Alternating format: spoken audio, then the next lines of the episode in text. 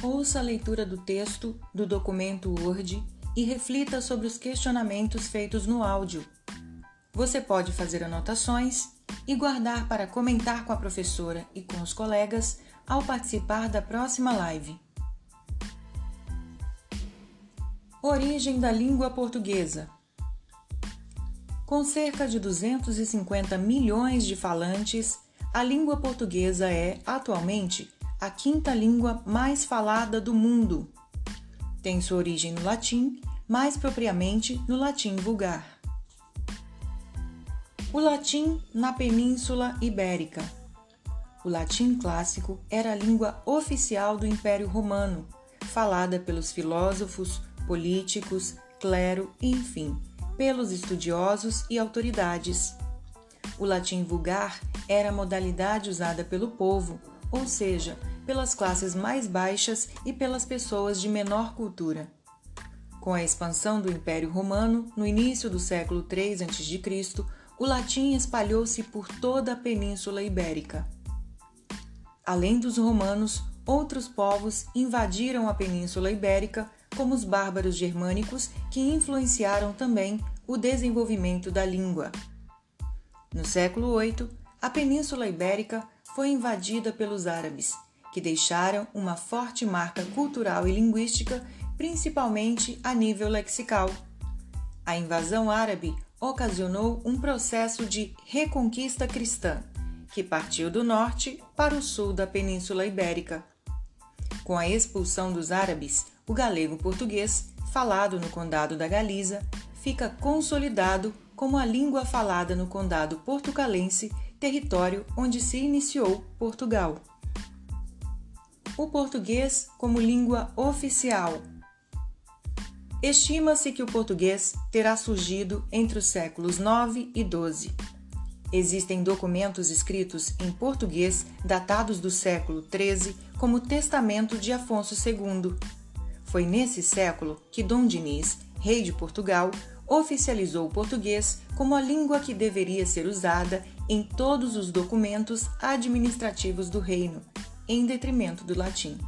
Passa assim a haver um português historicamente documentado. Fases do português: português arcaico, do século XIII ao final do século XIV.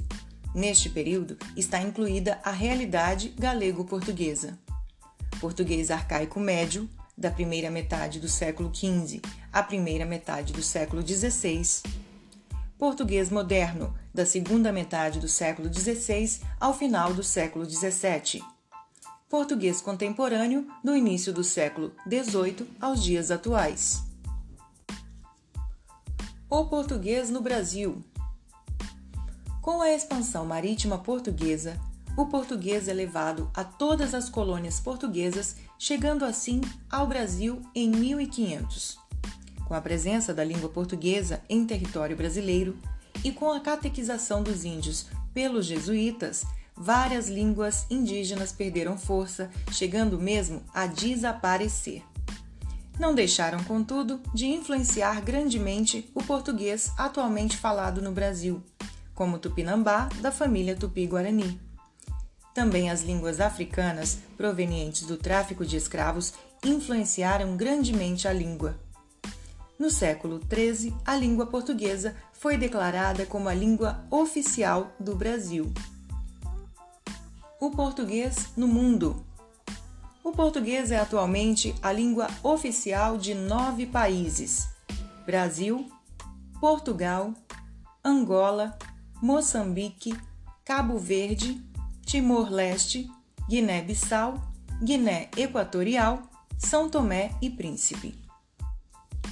Estes países formam a comunidade dos países de língua portuguesa que visa a promoção e difusão da língua, bem como a cooperação entre os países falantes de português, tendo como objetivo unificar a escrita da língua e, consequentemente, preservar a língua portuguesa, foi assinado em 1990 o Acordo Ortográfico da Língua Portuguesa. Em vigor no Brasil desde 2009, o seu uso passou a ser obrigatório em janeiro de 2016. Depois de conferirmos um resumo sobre a origem da nossa língua materna, vamos tratar sobre a utilização dela em seu cotidiano. Na terceira página da lição, você visualiza uma placa com as palavras preconceito linguístico, simbolizando sua proibição para a boa convivência entre as pessoas. Ao lado tem uma charge em que o motorista pergunta para o personagem sentado em uma pedra se a estrada vai para São Paulo. Ele entende a fala no sentido literal e responde de maneira informal, diferente do padrão oficial previsto na gramática normativa. Neste caso, não significa que ele tenha falado errado, mas que usou uma variedade linguística diferente. Então, enquanto o motorista entende que essa estrada é, pode ser um acesso para ele chegar até o destino que ele pretende ir, o caipira é, numa maneira de falar é, diferente, né? Caipira, é, ele entende que essa estrada vai embora, segundo a fala do motorista.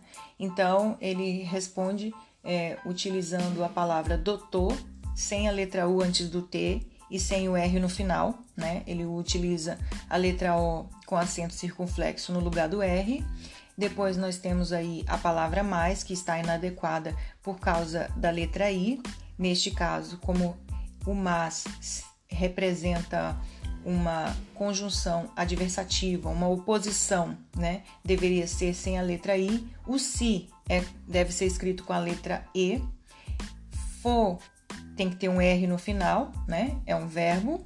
Vai fazer. Esse fazer, é, que é um verbo no infinitivo, deve ter um R no final e não ser escrito com E e acento circunflexo. Uma falta danada pra, a preposição aí, assim como no balão de fala do motorista, deve ser com P-A-R-A e nós não deve ter essa letra I antes do S, tá? Seria nós.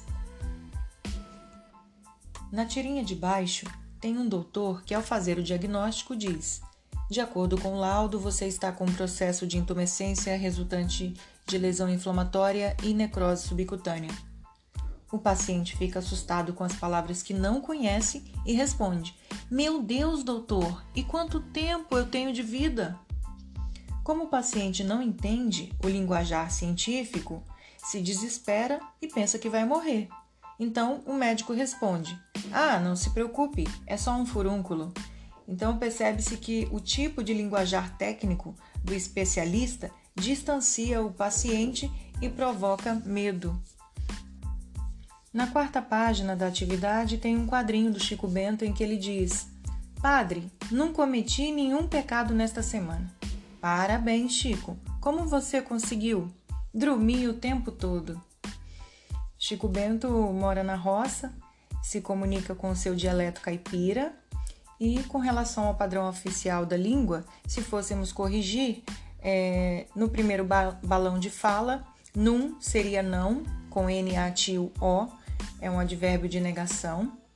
E no último quadrinho, quando ele fala dormir, seria dormir. Então, é com D, O, R, M, I, tá bom? No próximo item, há uma pessoa de gravata que faz seleção de profissionais. Na entrevista de emprego, a moça diz que fala fluentemente inglês, espanhol, francês, russo, italiano e alemão. O moço que pretende contratar pergunta sobre o português e você percebe que ele tem um, jeito de quem está assustado. Ela responde: aí varia quando deveria dizer varia ou utilizar uma expressão mais adequada. Ela cometeu um erro ortográfico em um momento em que ela deveria é, demonstrar que tem conhecimento do padrão oficial do país. Será que ele vai contratá-la?